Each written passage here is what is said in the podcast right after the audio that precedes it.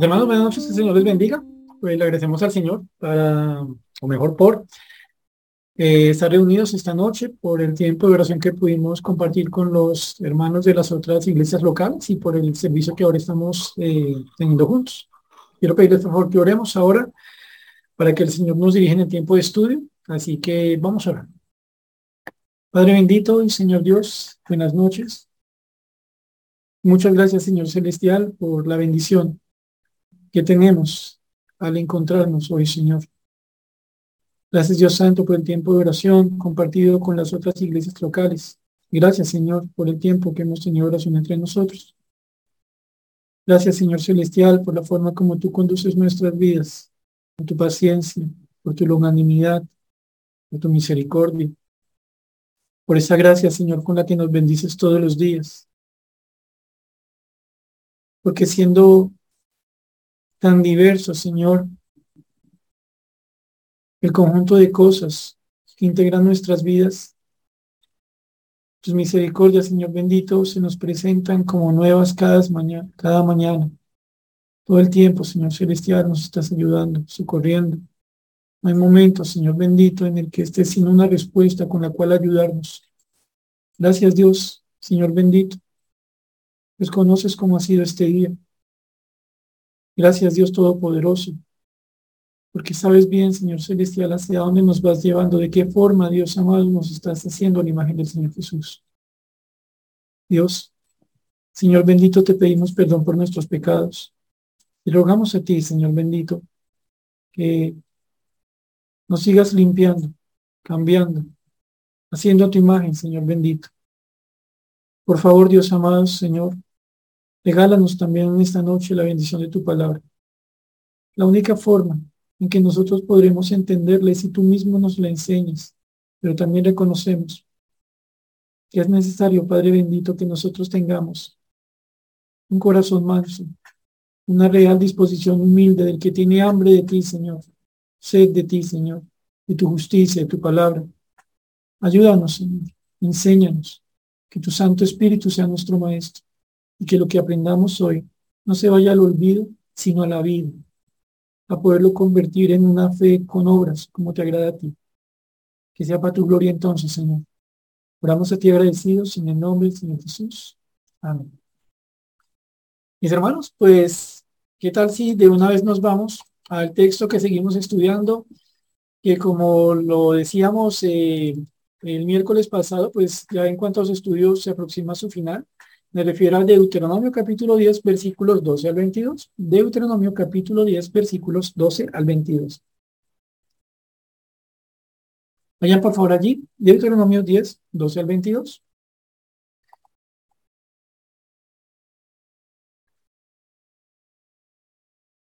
Y esperando que todos ya hayan podido llegar allí, eh, tal vez mi hermano eh, quisiera usted solamente escuchar en este momento, pero si le resulta posible abrir su Biblia o incluso a la aplicación en su celular, eh, yo le invito a que siempre que le sea posible leer, no solo se quede escuchando, sino que lee, que siempre que pueda leer el texto directamente, eh, va a notar usted, mi hermano, eh, un mayor provecho. Me atrevo a decir esto, producto precisamente de lo que el Señor que nos ha enseñado a muchos al tener ese contacto directo con la palabra de Dios. Y es que cuando leemos de Deuteronomio 10, 12 al 22 encontramos lo siguiente. Dice así, ahora pues Israel, ¿qué pide Jehová tu Dios de ti? Sino que temas a Jehová tu Dios, que andes en todos sus caminos y que lo ames y sirvas a Jehová tu Dios con todo tu corazón y con toda tu alma. Que guardes los mandamientos de Jehová y sus estatutos que yo te prescribo hoy para que tengas prosperidad. He aquí, de Jehová tu Dios son los cielos y los cielos de los cielos, la tierra y todas las cosas que hay en ella. Solamente de tus padres se agradó Jehová para amarlos y escogió su descendencia después de ellos a vosotros, de entre todos los pueblos como en este día. Circuncidad pues el prepucio de vuestro corazón y no endurezcáis más vuestra cerviz. Porque Jehová vuestro Dios es Dios de dioses y Señor de señores, Dios grande, poderoso y temible, que no hace acepción de personas ni toma cohecho, que hace justicia al huérfano y a la viuda, que ama también al extranjero dándole pan y vestido. Amaréis pues al extranjero porque extranjeros fuisteis en la tierra de Egipto. A Jehová tu Dios temerás, a él solo servirás, a él seguirás y por su nombre jurarás. Él es el objeto de tu alabanza y él es tu Dios, que te ha hecho, que ha hecho contigo estas cosas grandes y terribles que tus ojos han visto. Con setenta personas descendieron tus padres a Egipto y ahora Jehová te ha hecho como las estrellas del cielo en multitud. Recordarán ustedes, mis hermanos, que en el servicio pasado el Señor nos estuvo hablando sobre este pedacito del versículo eh, 10, 20, perdónenme, donde leíamos a Jehová tu Dios temerás, a él solo servirás, a él seguirás. Y se acordarán ustedes, mis hermanos, que este seguir refería a la idea de estar aferrado, de estar apegado, tan apegado como lo estaban Adán y Eva cuando el Señor los hizo uno. Y se acuerdan ustedes, mis hermanos, que el Señor nos estuvo enseñando esta ilustración de estar apegados a Él por medio del profeta Jeremías, o lo que él puso el Señor, puso el Señor en el profeta Jeremías y ese cinto, ¿se acuerdan ustedes? Eh, cómo el Señor le va a poner a considerar a él tras haber pasado este cinto un tiempo en un lugar húmedo, eh, ese cinto que antes servía para ceñir adecuadamente los lomos, pero que en el momento en que ese cinto se apartó y se escondió ahí cerca a un lugar donde habría humedad y después de un largo tiempo cuando el Señor le manda al profeta Jeremías que lo saque, pues el cinto, que sigue siendo un cinto, ya no sirve, está podrido. ¿Por qué? Porque el cinto se había apartado de aquello para lo que había sido creado, eh, servir para ceñir, ¿cierto? Y ahora el cinto, que seguía siendo cinto, ya no servía para cinto. Suena un poco raro, pero sé que me entienden. Cuando las cosas pierden su utilidad, cuando las cosas no quieren cumplir la finalidad, cuando los creyentes no quieren ser aquello para lo que Dios les hizo, hablamos un poquito de mi pececito loco que saltó y saltó del acuario hasta que tarde, que temprano se mató, porque no aceptó, molestando aquí un poco con la ilustración sobre un pez, no aceptó la realidad de que su medio era el agua, no el piso donde terminó muriendo, ¿cierto? Y entonces el Señor nos decía, por vía de aplicación a nosotros, que es de su voluntad que estemos aferrados a Él, pegados a Él, como un cinto está aferrado al lomo. Ese es nuestro lugar, nuestro lugar es de cercanía, de aferrarnos al Señor en este andar nuestras vidas con Él. Y notan ustedes que nos quedó un pedacito por estudiar del versículo número 20. A Jehová tu Dios temerás, a Él solo servirás, a Él seguirás y por su nombre jurarás. Recordarán ustedes, mis hermanos, que hace poco tiempo más bien este tema fue desarrollado por medio del Señor eh, o por el Señor por medio del pastor Alex cuando estábamos cerrando el estudio de Santiago 5. Y no obstante, pues vamos a mirar algunas consideraciones adicionales, si se permite, eh, teniendo en cuenta ese texto que estamos estudiando en Deuteronomio 10, versículos 12 al 22. En este punto, mis hermanos, me acuerdo de algo que me pasó en el colegio. Eh, en la época que yo estaba en octavo de bachillerato, noveno mejor, eh, surgen eh, en medio de los colegios lo que se conoció como los cogobiernos escolares. La verdad, no sé si en la actualidad siguen, pero en esa época que se hablaba de personeros estudiantiles, de presidentes de los consejos de, estudiantes, y yo tenía una inclinación de chiquitico grandísima por la política. O sea, yo no jugaba fútbol, yo me metía a reuniones de política, era algo que me gustaba. Yo quería de grande ser político para que vean el grado desocupada que yo tenía en mi mente. Y desde pequeñito entonces me metía en cosas de cogobierno estudiantil y todo esto y pues no me iba tan mal. En las primeras elecciones que se hicieron entre los, entre los eh, muchachos del colegio, pues me nombraron presidente eh, y pues como contento. Pero en aquella elección que, que, me correspondió, de la que me correspondió participar en, noveno, eh, como es apenas normal, pues nos tocaba pararnos frente al colegio a hacer nuestras propuestas. Y entonces pues, yo me paré a hablarles lo que para mí era necesario, mejorar los productos de la cafetería, eh, algunas cosas de las clases, pues lo que yo entendía que era como necesario para la gente del colegio. Y pues yo pensaba, si me ha servido antes, pues me va a servir esta vez. Y me acuerdo que en esa época eh, me tocó como contendiente, entre, entre comillas, un muchacho. Creo que estaba en décimo. El muchacho hablaba bien, pero el mayor problema no fue ese. El mayor problema es que el muchacho se para al frente y dice palabras más, palabras menos, y todavía me acuerdo de eso. Compañeros, refiriéndose a los del colegio, yo me comprometo para con todos ustedes a que todos ustedes tengan ruta escolar. Pues hoy día todo el mundo tiene ruta escolar, incluso los colegios distritales, pero en esa época no. En esa época éramos públicos y de auto del amarillito, ¿se acuerdan de ese? Y ese muchacho se para enfrente y les dice a los estudiantes, compañeros, yo les ofrezco que todos tengan rutas escolares. Y la gente le creyó, ¿por qué? Porque el muchacho era hijo de un señor que tenía unos buses. Pero como si eso no fuera suficiente, llega y le dice a los muchachos, y muchachos, yo, les comprometo, yo me comprometo con ustedes a que tengamos cancha de fútbol.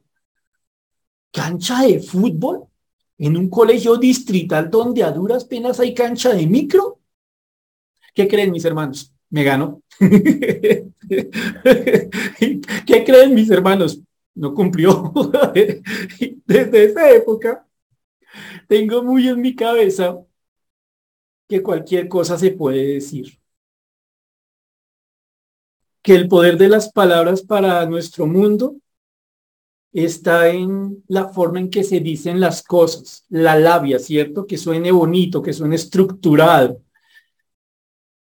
E, en, nuestro medio no es tan importante cumplir, sino prometer bien, ¿cierto? Para no irnos a la historia tan lejana del milenio pasado de la que les estoy hablando, Mm, pues nomás uno se pone y mira, por ejemplo, los anuncios de YouTube o YouTube, para pronunciarlo en español que me resulta más fácil. Y ustedes, por ejemplo, entran ahí, están viendo un video y sale publicidad. El siguiente es el producto que las grandes multinacionales no quieren que conozcas. Con esto usted logrará no solo que el cabello no se caiga, sino que vuelva a crecer. ¿Anhela usted una melena? Compre el siguiente producto antes de que las multinacionales saquen del aire este producto. Y la gente va y se compra todos los productos con ese anhelo intenso de volver a tener cabello y al mes están buscando peluca. ¿Por qué? Porque los tumbaron. ¿Ustedes se acuerdan, mis hermanos? Esto de hace algunos años eh, que el pastor eh, llamó demoníacas maneras de ganar. ¿Se acuerdan de lo de DMG? ¿Y se acuerdan todo el cuento de las pirámides? Imagínense una población como la colombiana, vaciada como pocas, y llega un tipo que les produce ganancias según el del 100, 200, 300% en poquito día, en poquitos días sin hacer nada, más fácil y más sabroso para algunos. Y se acuerdan lo que pasó con, con esa pirámide, por citar una de varias, ustedes recuerdan mejor esto. ¿Se acuerdan la, la, última vez, mis hermanos, que ustedes votaron por una persona diciendo, ah, este señor parece que sí teme del Señor, parece que esta persona sí tiene un anhelo del Señor y al gatico apenas estuvo en su cargo, estaba haciendo todo lo contrario a lo que había prometido? Entonces todos los aquí presentes entendemos lo que es ser defraudados.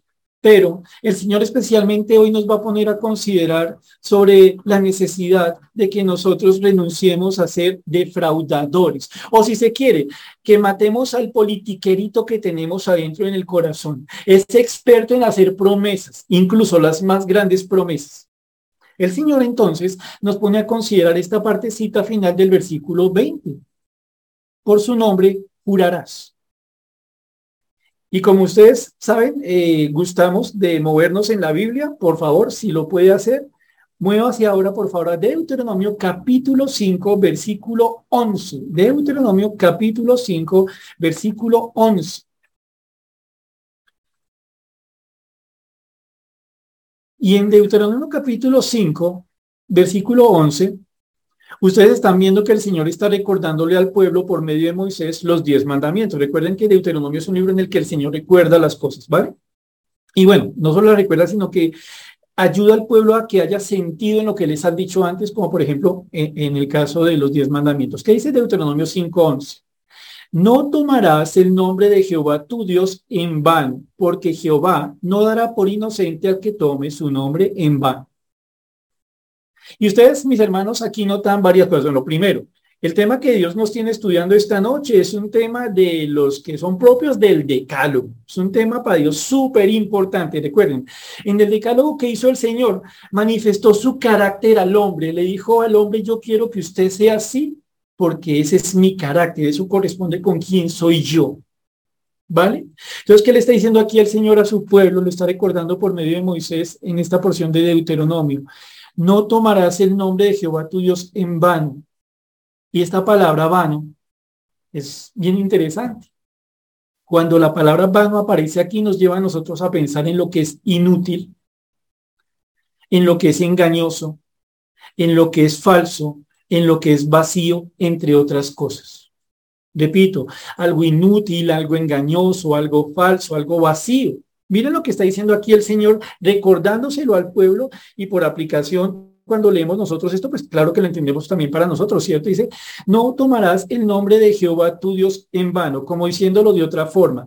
No tomarás el nombre de Jehová tu Dios como algo inútil, como algo que es útil pero para engañar, como algo que sirve para sustentar una falsedad. No tomarás el nombre de tu Dios como algo vacío. No debes hacerlo así, israelita. Ahora pensemos lo siguiente, mis hermanos. ¿Por qué el Señor le dio este mandato al pueblo? Porque el Señor sabía en su omnisciencia que este mandato sería la forma como él denunciaría la conducta que su pueblo desarrollaría durante muchos años. Sabemos nosotros, se nos contó así estudiando Santiago, que el pueblo de Israel hizo de tomar el nombre de Dios en vano una forma de engañar al prójimo. Dios estaba diciendo mucho antes de que se tomara esa tradición de jurar por jurar, no tome mi nombre como algo inútil, como algo engañoso, como algo falso, como algo vacío. Y si acaso lo quiere hacer, entienda algo. El problema no solo es con aquel al que usted les, le está vendiendo una idea falsa como politiquerito. Mm, mm, mm, El problema de todo es conmigo. Porque recordemos algo, mis hermanos. Cuando en la Biblia nos referimos al nombre de Dios, no nos estamos refiriendo ante todo al conjunto de letras como se escribe Dios. No nos estamos refiriendo tanto a D, I o S, sino al reflejo, a la realidad que está detrás de ello. Cuando ustedes y yo pensamos en los nombres de Dios, estamos pensando en la esencia misma de Dios. Estamos aludiendo a toda la persona de Dios. Y por más que a veces cuando leemos la Biblia encontramos apenas un pequeño conjuntico de palabras, lo que hay en el fondo es que Dios mismo nos está hablando de quién es Él, de su valor, de su verdad, de, de cómo en Él no hay cosas que se presten para aquello que es van. Entonces, recuerden, en el decálogo ya Dios le decía a los israelitas, señores, no se metan en problemas conmigo no vayan a tomar mi nombre en vano. Claro, ustedes se dan cuenta aquí de algo interesante, porque en Deuteronomio 10, 12, o sea, unos poquitos versículos o capítulos más adelante, encontramos que el Señor le está diciendo a su pueblo a portas de entrar a la tierra prometida y por su nombre, es decir, el nombre de Dios, jurarás. Y entonces es aquí donde ustedes y yo nos comenzamos a dar cuenta que la Biblia debe ser comprendida como mis hermanos como un solo gran libro, como una sola gran verdad en la que no hay contradicciones. Cuando usted, cuando yo encontramos una contradicción en la palabra de Dios, la contradicción en el fondo no está en la palabra, sino en nuestro corazón. La contradicción en el fondo no es que eh, Dios hubiera omitido algo y hubiera terminado revelando, revelando algo contradictorio, no. El punto está en que, y ustedes entienden esto mejor que yo, Ahí nosotros notamos que nuestra mente por un lado es finita contra la infinitud de la mente de Dios, que nuestra mente está viciada por el pecado en contraposición a la mente completamente santa, perfecta, verdadera de Dios. Y por ende, cuando encontramos esto, un versículo en el que el Señor está diciendo, por su nombre jurarás y otra porción, apenas capítulos atrás, que dice, eh, no tomarás el nombre de Jehová tu Dios en vano, nosotros tenemos que que armonizar, que comprender en conjunto. ¿Qué está diciendo Dios en el decálogo, en los diez mandamientos? De ninguna manera se le ocurra a ninguno que dice que me conoce tomar mi nombre como algo inútil, engañoso, falso o vacío. Va a tener un problema muy grave conmigo. Pero no solo eso, y lo vamos a ver en un momento. quien hace esto, lo que tal vez está demostrando es que no conoce a Dios. Porque si conociera a Dios no lo haría. Porque si supiera que Dios es más que un conjunto de letras, sabría a lo que tiene que atenerse.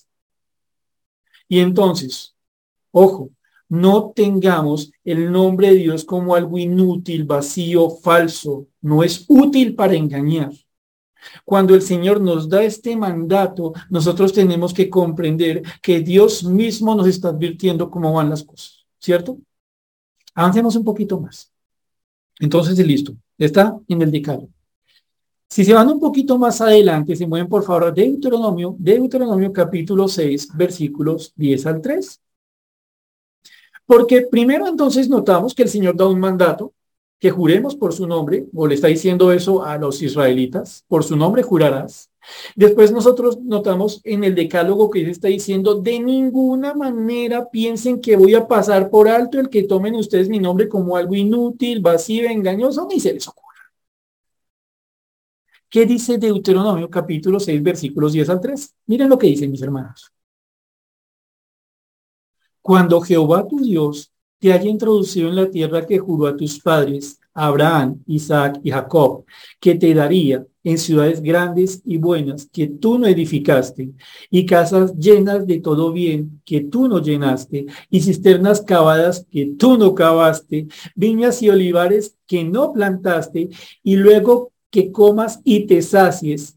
Cuídate de no olvidarte de Jehová que te sacó de la tierra de Egipto de casa de servidumbre.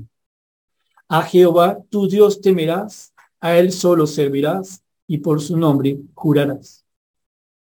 Tal vez mis hermanos ustedes ya se dieron cuenta de algo interesante. Tal vez ya algunos lo notaron. ¿Cómo se está presentando Dios hacia Israel? Miren, no dice a Jehová Dios temerás a Jehová, tu Dios, temerás. ¿Qué nos estaba diciendo Dios en el mandato de que, que en Deuteronomio 5.11? No tomarás el nombre de Jehová, tu Dios, ¿lo nota? Y uno dice, eh, hermano, ¿y acaso no es lo mismo decir Jehová Dios que Jehová tu Dios? ¿Cierto que no? Es muy distinto decir eh, eh, esperanza, mi mamá, o esperanza, una mamá más, ¿cierto? ¿Ustedes qué alcanzan a notar aquí? ¿Qué alcanzamos a ver nosotros en este tu Dios? Una relación. Ya no solo es un mandato. Ya no solo es que Dios nos advierte sobre la locura de pasar por alto ese mandato, la locura que está en la mente de que piensa que Dios es algo inútil, vacío, engañoso. Ya no solo es eso. Ahora Dios nos lleva a pensar en algo. ¿Cuántas cosas he hecho por ustedes? ¿Qué le está diciendo a los israelitas en, Deuteronomio? Los voy a meter a una tierra. Esa que le prometí a sus papás, a sus abuelitos, a sus tatarabuelitos, a Abraham, Isaac y Jacob. Yo me comprometí con ustedes a eso. Que entraran a tierras grandes, buenas, que ustedes no edificaron. Y comienza a describir esas bendiciones de la tierra prometida y en cada una de esas bendiciones dice, y usted no se la ganó, y usted no se la buscó, ¿cierto? Ahora, ustedes y yo nos preguntamos aquí algo. ¿Cuál es la palabra que ustedes y yo conocemos que significa recibir un regalo que uno no merece? ¿Cuál, cuál, cuál? Gracias, ¿cierto? ¿Qué está mostrándole Dios aquí a este pueblo? Que los ve con gracia que a pesar de saber lo que merecen, les da lo que necesitan, aunque no lo merezcan. Porque es un pueblo acostumbrado a esclavitud, que nada tenía, al que estaban tratándole mal, al que decidió bendecir desde sus antepasados y al que en el momento, según su voluntad, le va a entregar lo que él prometió, no cualquier cosa, no sobrados, ¿cierto? Miren, el Señor aquí no está en elecciones. Aquí el Señor no les está diciendo, y si ustedes me escogen como su Dios, yo les daré tierra, les daré cultivo, les daré bendiciones por aquí, por allá, y ahora escuchen a. No, no, no, no, no. Dios es el Dios de ellos. ¿Se acuerdan lo que dijimos? Tu Dios. Pero no es un Dios, no es una relación como a la distancia. No es una relación como entre desconocidos. Es la relación del que se acerca al necesitado, que sabe lo que es bueno para esa alma, para esa vida, para ese pueblo. Lo toma para sí. ¿Se acuerdan lo que estuvimos estudiando sobre cómo Dios eligió este pueblo? Lo toma para sí lo llena de bendiciones. Le da aquello que nunca hubiera podido conseguir en sus propias fuerzas, porque los israelitas no sabían pelear. No tenían la capacidad en sí mismos de conquistar, ni siquiera tenían la capacidad en ellos mismos de sacarse de Egipto. Por ellos mismos hubieran sido eternamente un pueblo de esclavos. Pero Dios quiso en su misericordia tomarlos para Él, establecer una relación con Él. Dios hizo lo necesario para que los israelitas pudieran llamar al Dios verdadero mi Dios. Igual que usted y yo, mis hermanos. Nosotros aquí no estamos hablando de pensar en jurar en el nombre del Dios de mi vecino, ¿cierto? Estamos pensando en lo que significa jurar en el nombre de Dios, que Dios, mi Dios. El que me dice, no tome mi nombre, mi persona a la ligera, Javier, no lo haga, no es insensato. Entienda quién soy yo, quién eres tú, si acaso lo he olvidado, quién le ha dado todo lo que vale la pena en esta vida, sin que usted se lo mereciera. Y muchas veces, a pesar de merecerlo, de no merecerlo mejor. Y noten ustedes que en este contexto en el que Dios ha dado todo, una relación hermosa de gracia para con quien no la merece, es que nosotros encontramos que el Señor dice, cuídate de no olvidarte de Jehová, el que te sacó de la tierra de Egipto, donde eras un siervo, un esclavo. Y entonces, miren el contexto. En este contexto es que el Señor repite, a Jehová tu Dios temerás, a Él solo servirás y por su nombre jurarás. O sea que no solo es un mandato. Es la demanda justa de quien ha establecido una, una relación en amor. Es la demanda justa de quien lo ha dado todo. Es la demanda justa de uno que entrega en gracia, que ayuda al siervo a ser libre, y le dice a ese siervo ahora hecho libre, séame leal. Tenga en cuenta quién soy yo.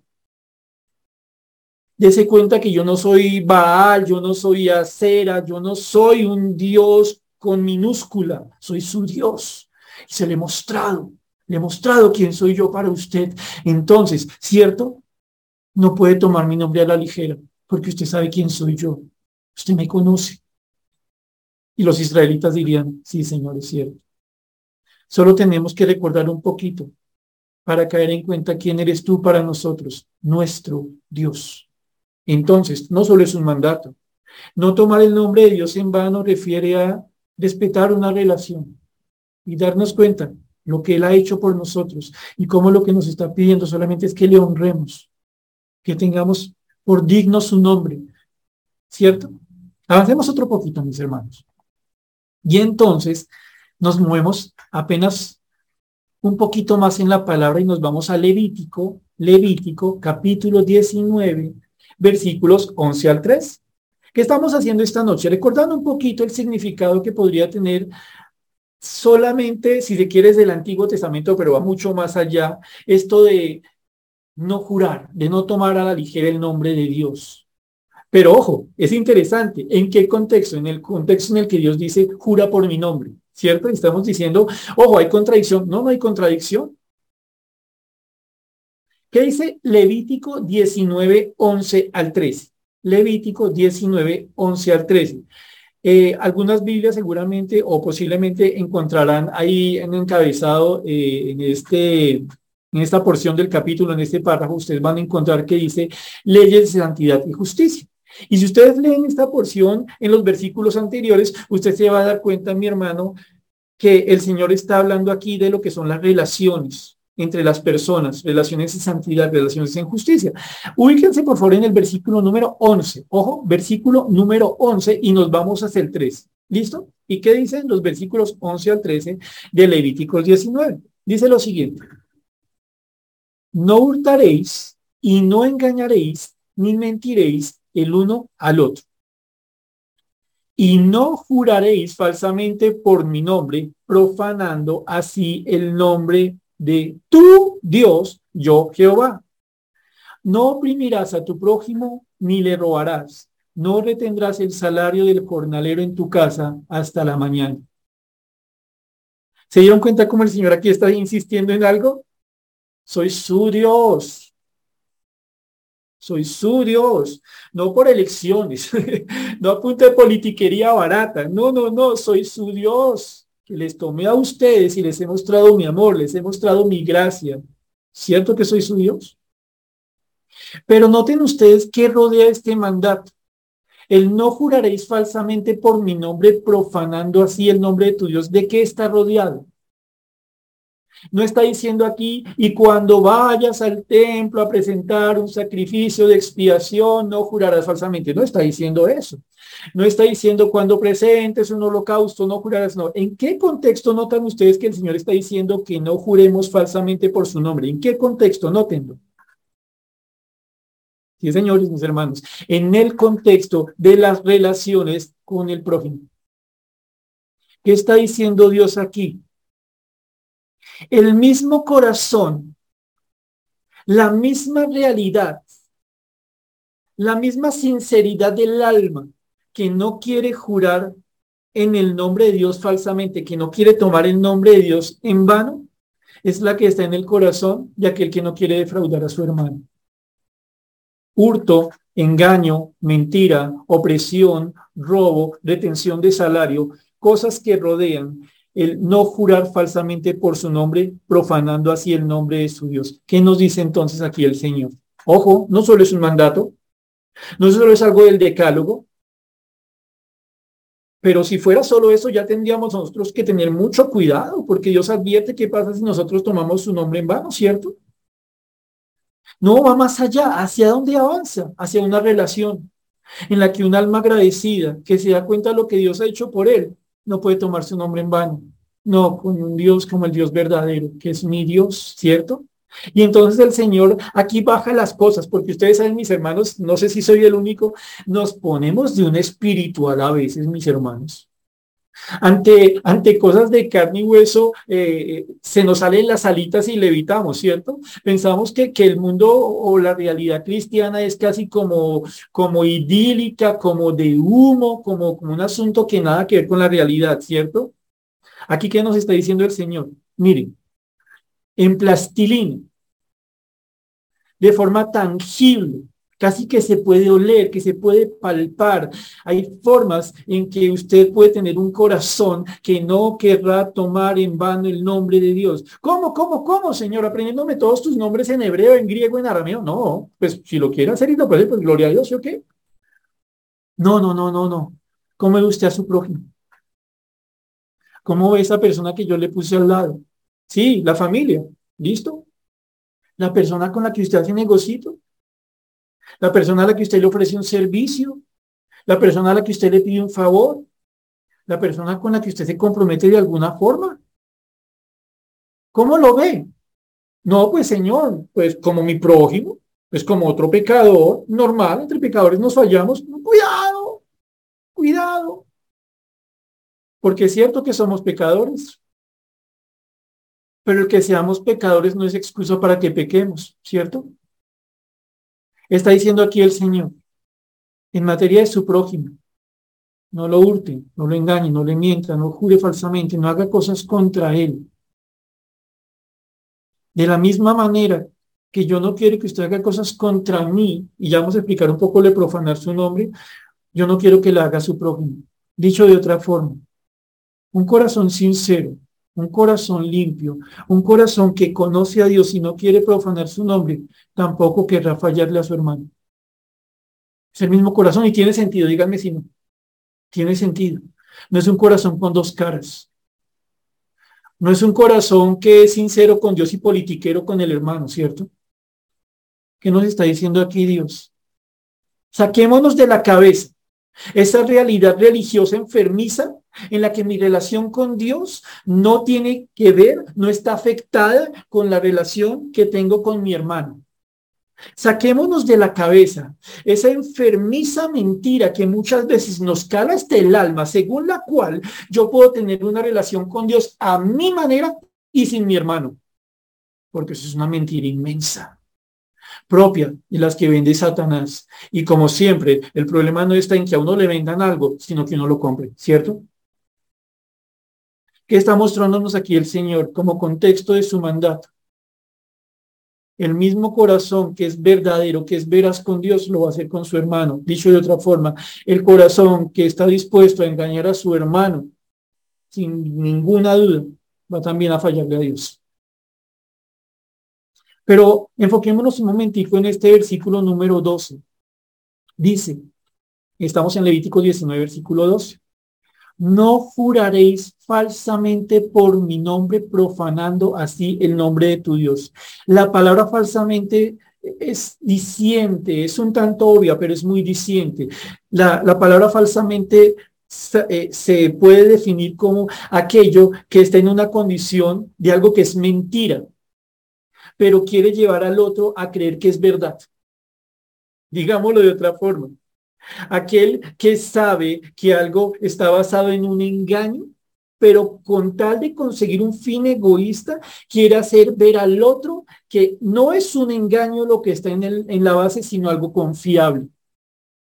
Entonces dice acá, no jurarás falsamente, no vas a hacer juramentos por mi nombre cuando tú mismo sabes que la verdad no está debajo de ese juramento. No intentes comprometerte delante de mí ni de los hombres cuando tú sabes que en tu corazón, que en mi corazón no hay sinceridad. Las palabras no maquillan delante de Dios. Y miren lo que dice el Señor aquí. No juréis falsamente, no hagas un juramento basado en una mentira que quiere parecer verdadero. No jures falsamente por mi nombre porque cuando tal cosa haces, Javier o cualquier otro, estás profanando el nombre de Dios. La palabra profanar refiere a contaminar, a manchar. Pero también refiere algo, a tratar algo como común, como normal. Como funcionando de la siguiente manera. Yo cuando no conocía al Señor, yo juraba por la Virgencita. Yo cuando no conocía al Señor, yo juraba por mi madrecita. Yo cuando no juraba al Señor, juraba por, por millonarios. No voy a entrar en, más sobre eso porque me iba dando alergia. Pero lo hacíamos, ¿no? Jurábamos por cosas y no le damos ningún valor. Y era como, oiga, yo necesito convencer a esta persona, ¿cómo la convenzo? ¿Cómo la convenzo? Ay, no, pues yo le juro, porque si yo le juro me va a creer y nos volvimos cristianos por la gracia del Señor. Y entonces nosotros decimos, bueno, ¿y ahora por qué juro? Pues por Dios.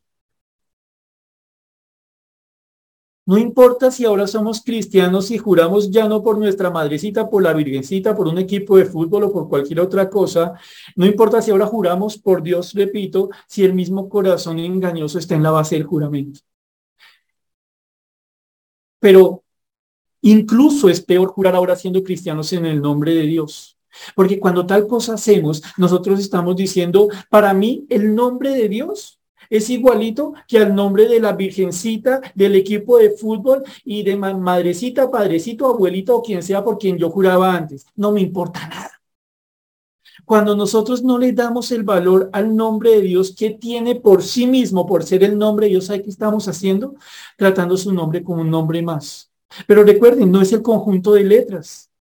Detrás del nombre de Dios está la esencia misma de Dios. ¿Cómo voy a pretender yo en la locura del pecado que a Dios lo puedo tratar como a un cualquiera, y perdónenme la expresión, pero es lo que en el fondo significa profanar. ¿Cómo voy a tomar a, Dios eh, su nombre y contaminarlo con mi mentira y pensar que no pasa nada? ¿Cómo puedo hacer eso? Cuando mi corazón no tiene un compromiso de servirle al prójimo cuando mi corazón busca lo suyo, cuando no me dispongo a luchar para no hurtar, para no engañar, para no mentir, para no oprimir, para no robar, cuando el corazón nuestro es tan egoísta que solo pensamos en nosotros, nos da la misma defraudar a nuestro prójimo que defraudar a Dios. Pero no por eso deja de ser cierto que el problema con Dios se hace cada vez más grave. Entonces, ¿qué venimos diciendo? Tenemos que es un mandato que nos demuestra que para Dios es muy serio esto. El Señor nos, nos lo dijo desde el decálogo. Nos estaba diciendo el Señor con toda claridad que nosotros no podíamos tomar su, su nombre como algo inútil, engañoso, falso, vacío. Y si alguno lo quiere tomar así, a problema que tiene con Dios. Pero no solo es un mandato, sino que debe ser la comprensión que está en el corazón de uno que de verdad tiene una relación con Dios, que Dios, su Dios, tu Dios, nuestro Dios, es aquel que cuando echa historia, cuando se pone a pensar, si tiene un andar con el Señor. Cuando se pone a, orar y quiere agradecerle al Señor por las cosas que ha hecho, no le toca ponerse a pedirle favores. Oiga, vecino, cuénteme qué hizo Dios con usted, ¿cierto? No, se pone a pensar en todo lo que Dios ha hecho por él. Como los israelitas lo hicieron o lo debieron haber hecho cuando Dios les dio esa tierra llena de bendiciones que ellos no merecieron, ¿cierto? Pero entonces, ¿es un mandato? Sí, pero que lleva implícita una relación, sí. ¿Y qué clase de relación debiéramos nosotros aprender a calificar? Una relación que se puede ver a la luz de cómo trato a mi prójimo. Una relación en la que soy consciente que tengo que luchar contra la mentira. El importante no soy yo. El importante es mi Señor. Y la importancia del trato al nombre de mi Señor la doy a través del trato que le doy a mis hermanos, a mi prójimo, a mi vecino, al del negocito, al que confía en uno, ¿cierto? Hacemos otro poquito. Y muévanse ustedes al Salmo 63, 63, Salmo 63. Recuerden que a su vez estamos intentando comprender algo. El Señor está diciendo que juremos por su nombre, Deuteronomio 10, lo que estamos estudiando hoy, nos está diciendo no juren en vano y no hay aquí ninguna contradicción. Lo que nos está diciendo es de ninguna manera tomen mi nombre a la ligera. Cada vez que ustedes se comprometan, se van a comprometer como sabiendo quién soy yo y lo que quiero yo de ustedes. Entonces no va a haber vanidad en el juramento aunque ya vamos a desarrollar un poco más esto. Salmo 63, 11. ¿Listo? Salmo 63, 11. ¿Qué sabemos nosotros de este salmo? Pues, al parecer, este salmo fue escrito por David, obviamente bajo la inspiración del Espíritu Santo, en un momento en el que él tuvo que irse al desierto. ¿Por qué tuvo que irse para el desierto? Porque si ustedes leen la historia, eh, según de Samuel 15, no lo vamos a estudiar ahorita, pero si quiere darse el gustazo de conocer mejor el contexto, se, va a leer usted con calmita, según de Samuel 15. Y usted va a encontrar allá una historia lo más interesante. Pues que David tuvo una joyita de hijo, eh, Absalón, ¿se acuerdan? Una maravilla de chino, ¿para qué? que se sentaba a las puertas de la ciudad y le lisonjeaba a las personas que iban entrando a la ciudad, ¿se acuerdan? Y, y decía, ay, lástima que nadie los ayude, que no haya nadie del gobierno para ayudarles con sus problemas. Ay, qué tristeza. ¿Quién es el gobernante? David. Estamos en Salmo, en segundo Samuel 15, ustedes ven la historia de un muchacho que, perdónenme la expresión, le quería hacer el cajón al propio papá. Le quería hacer un golpe de estado al propio papá, un papá que le había dado una nueva oportunidad. Y durante un periodo de cuatro años, Absalón va a hacer toda una estrategia permítanme la expresión, politiquera para ganarse el favor de muchos israelitas. Va a ser, cuando ustedes leen esas historias, van a ver todas esas artimañas que él hace para convencer a la gente de que él debe ser el rey confiable. Les repito, un mentiroso consolidado. Y entonces, cuando ya prácticamente se ha consumado el golpe de Estado contra David, David toma una decisión y se va con los que le quedan fieles hacia el desierto. Y en ese contexto es que al parecer se escribe el Salmo 63. Dentro de ese Salmo 63 ustedes van a ver cómo, es, cómo David confía en el Señor, cómo pone su confianza en el Señor. David sabe quién lo puso allí.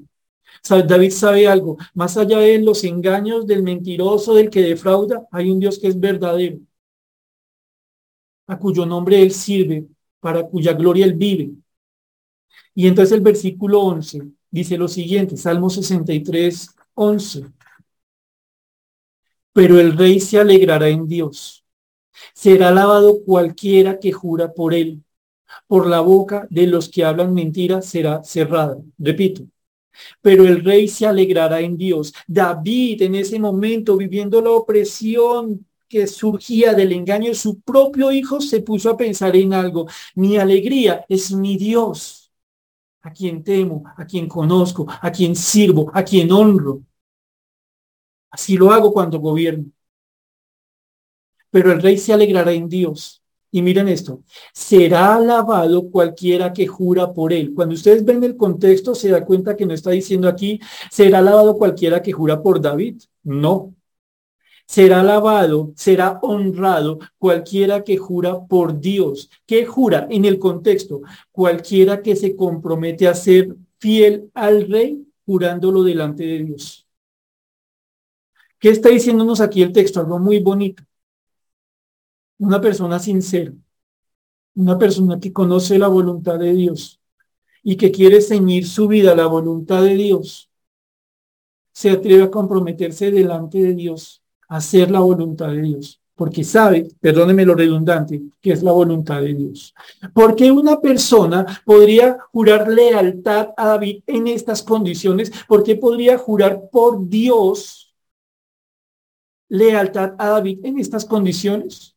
porque sabría que el ungido como rey de Israel no era Absalón, un tramposo, un politiquero, un mentiroso, porque sabría que la voluntad de Dios era que David gobernara esa nación. Y por ende, cuando él juraba lealtad a ese rey, en el nombre de Dios, lo hacía como queriendo decir lo siguiente, David, aquí yo estoy con usted, porque sé que la voluntad de Dios es que yo esté con usted. Y me comprometo a hacer lo que deba como siervo suyo, David. Y me comprometo bajo la voluntad de Dios, que sé que me va a ayudar a hacer. Y entonces ustedes ven algo bonito acá. Aprendernos a comprometer bajo la voluntad de Dios es una bendición.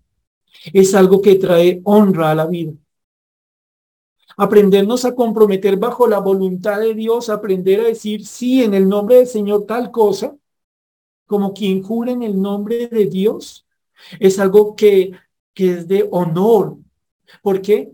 Porque quien tal cosa hace tiene la convicción en su alma de que era todo lo necesario bajo la guía del Señor, en su gracia, en fe, para cumplirlo.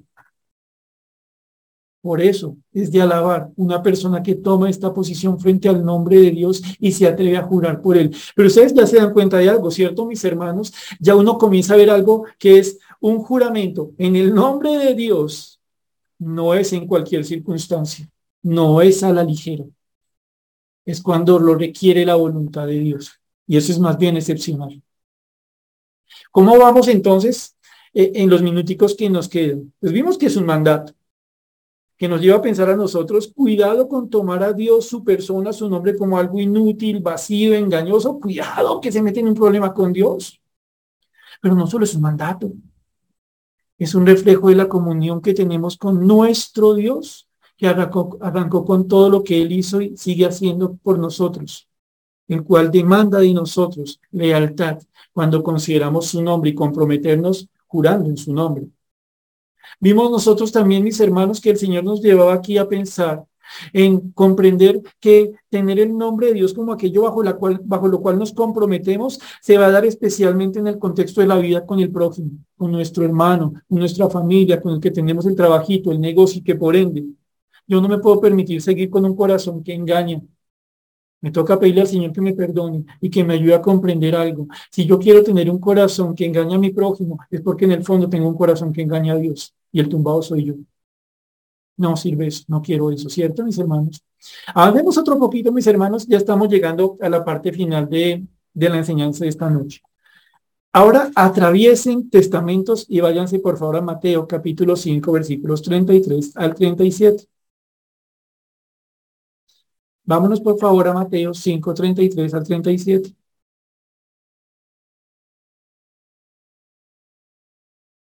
Como ustedes lo saben, esta porción de Mateo se está en el contexto del Sermón del Monte, un sermón en el que, entre otras muchas cosas, el Señor va a estar formando, va a estar instruyendo, va a estar enseñando la realidad que Él quiere que haya en esta tierra para aquellos que creemos en el reino de Dios y su justicia.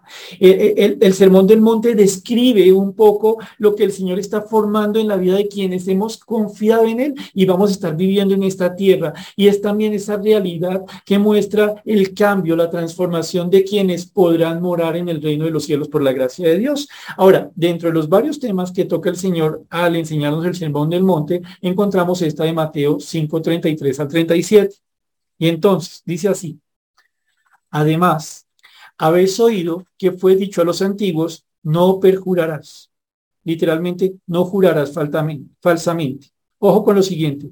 Esta cita, esto de fue dicho a los antiguos, no jurarás, precisamente se refiere a Levíticos 19, 12 que ya estudiamos. ¿Vale? Entonces, repito. Además, habéis oído que fue dicho a los antiguos, no perjurarás, sino cumplirás al Señor tus juramentos. ¡Wow! Miren aquí el Señor lo que está haciendo tan bonito, pero avancemos y ya lo retomamos. Dice así. Pero yo os digo, no juréis en ninguna manera. Ay, pero Señor, ¿al fin qué? ¿Qué hacemos con Deuteronomio? Pero yo os digo, no juréis en ninguna manera, ni por el cielo, porque es el trono de Dios, ni por la tierra, porque es el estrado de sus pies, ni por Jerusalén, porque es la ciudad del gran rey, ni por tu cabeza jurarás, porque no puedes hacer blanco o negro un solo cabello. Pero sea vuestro hablar sí, sí, no, no, porque lo que es más de esto, de mal procede. Ahora, cuando ustedes encuentran porciones como esta en la palabra de Dios, una vez más, mis hermanos, tengan, tengamos en nuestra cabeza algo. No hay contradicción. Necesitamos es que Dios nos ayude a comprender. Ese es uno de tantos ejemplos en que el Señor vino en su ministerio en la carne a ayudar a entender el significado de lo que se había enseñado en el Antiguo Testamento. El Señor Jesucristo, no solo como el gran dador de la palabra, sino como el intérprete de la palabra, nos ayuda aquí a entender algo. En otras palabras, contra lo que yo peleo, si me permite decirlo de esta forma, ante lo que yo me opongo, lo que yo condeno, es que se ande jurando en vano, que se ande jurando falsamente. Lo que el Señor nos ha enseñado, según lo acabamos de ver en los capítulos anteriores, de Deuteronomio, Levítico, Salmos, es que a Dios le agrada aquel que tiene tal temor y tal amor a su nombre, que cuando jura por su nombre, lo hace en condiciones que hacen esto absolutamente necesario. Nunca a la ligera, nunca porque toca. Y nunca, pero nunca, nunca, tomando el nombre de Dios para engañar a otro o tomando el nombre de Dios como si fuera algo inútil. La persona que llega a comprender el valor del nombre de Dios recuerda la relación que tiene con Él y se da cuenta, este nombre es genuinamente sagrado. No lo puedo tomar a la ligera en un juramento. nunca, nunca, nunca, nunca para engañar, para mentir. Y el Señor dice, a una sociedad, esto lo escucharon ustedes mejor eh, eh, eh, por medio del pastor, es una sociedad que estaba acostumbrada a engañarse mutuamente. ¿Cómo un judío convencería a otro judío de, hacer algo en su favor? ¿Cómo buscaría un, un, favor de forma egoísta? Pues le juro. ¿Que ¿Por qué le juro? Y no, pero que voy a jurar por el nombre de Jehová. No, el nombre de Jehová es bendito. Eso, cuando yo lo escribo, se me toca cambiar de esfero. Bueno, no está mal que lo haga, ¿no? Pero no es un conjunto de letras solamente. Es entender quién es Dios. Y entonces ellos, como nos lo explicaron a nosotros, eh, eh, cuando nos enseñan eso en Santiago por medio del pastor Alex, a nosotros aquí el Señor lo que nos está diciendo es tengan cuidado porque el corazón puede ser tan, tan, tan, tan engañoso que les puede decir a ustedes, mire, esté tranquilo, usted ya no jura por el nombre de Dios. Eso sí, engaña a todo el mundo, tumba a todo el mundo, pero no hay problema, no está jurando en el nombre de Dios. Y entonces Dios, ¿qué hace ver a continuación?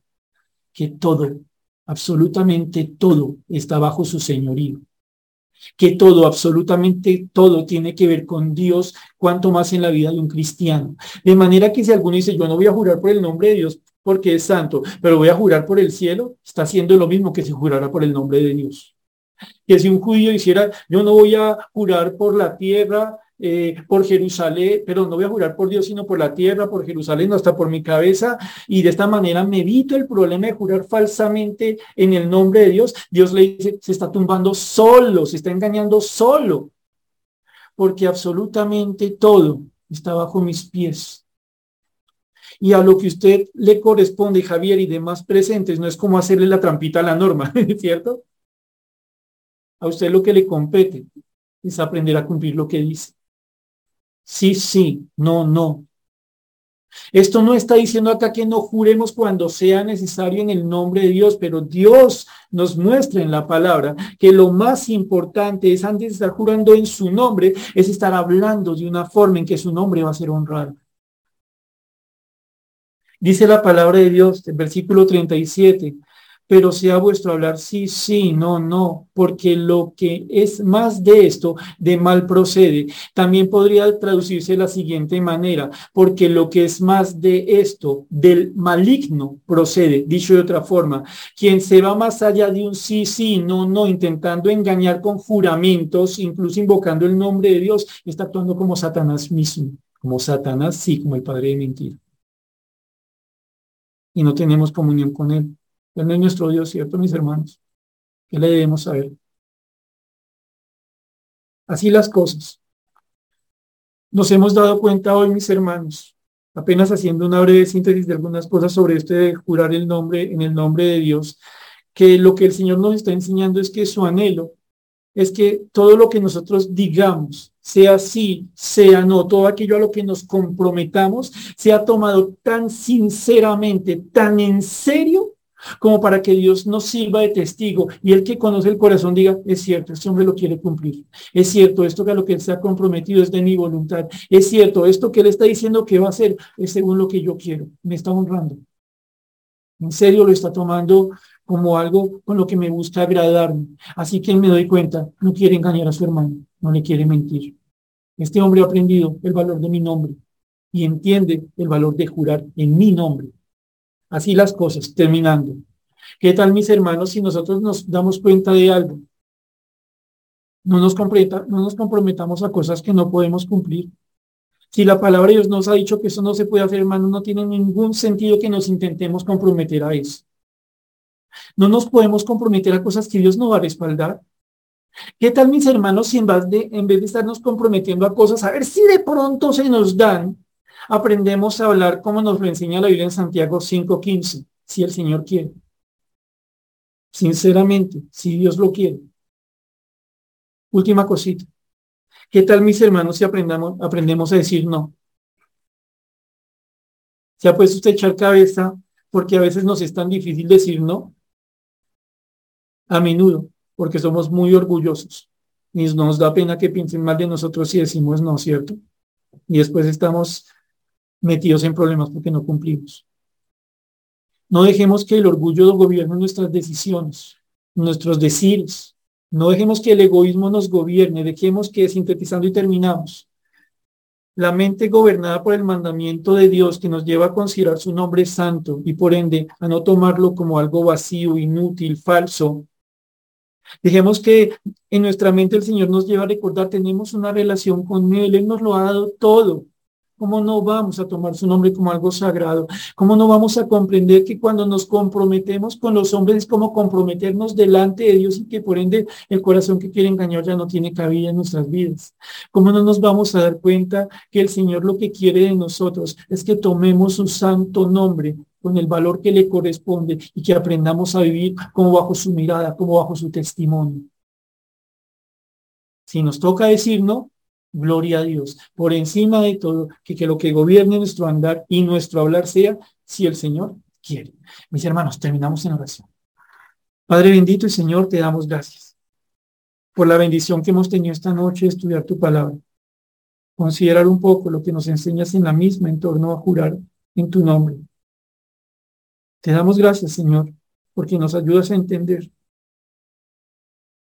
que el problema no está como tal en jurar en tu nombre, sino en tomar tu nombre a la ligera, como si no entendiéramos que no es algo vacío, inútil, engañoso, como si no entendiéramos que cuando lo hacemos nos ganamos un gravísimo problema contigo y que tal vez lo que estamos demostrando es que no te conocemos.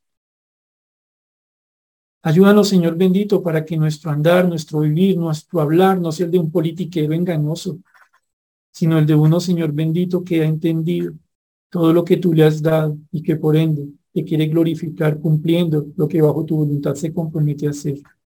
Ayúdanos a entender, Señor, que la mayoría de nuestros compromisos delante tuyo han de cumplirse en medio de nuestro prójimo y que por ende, Señor, necesitamos que nos libres del engaño y de más formas de hacer daño, Señor.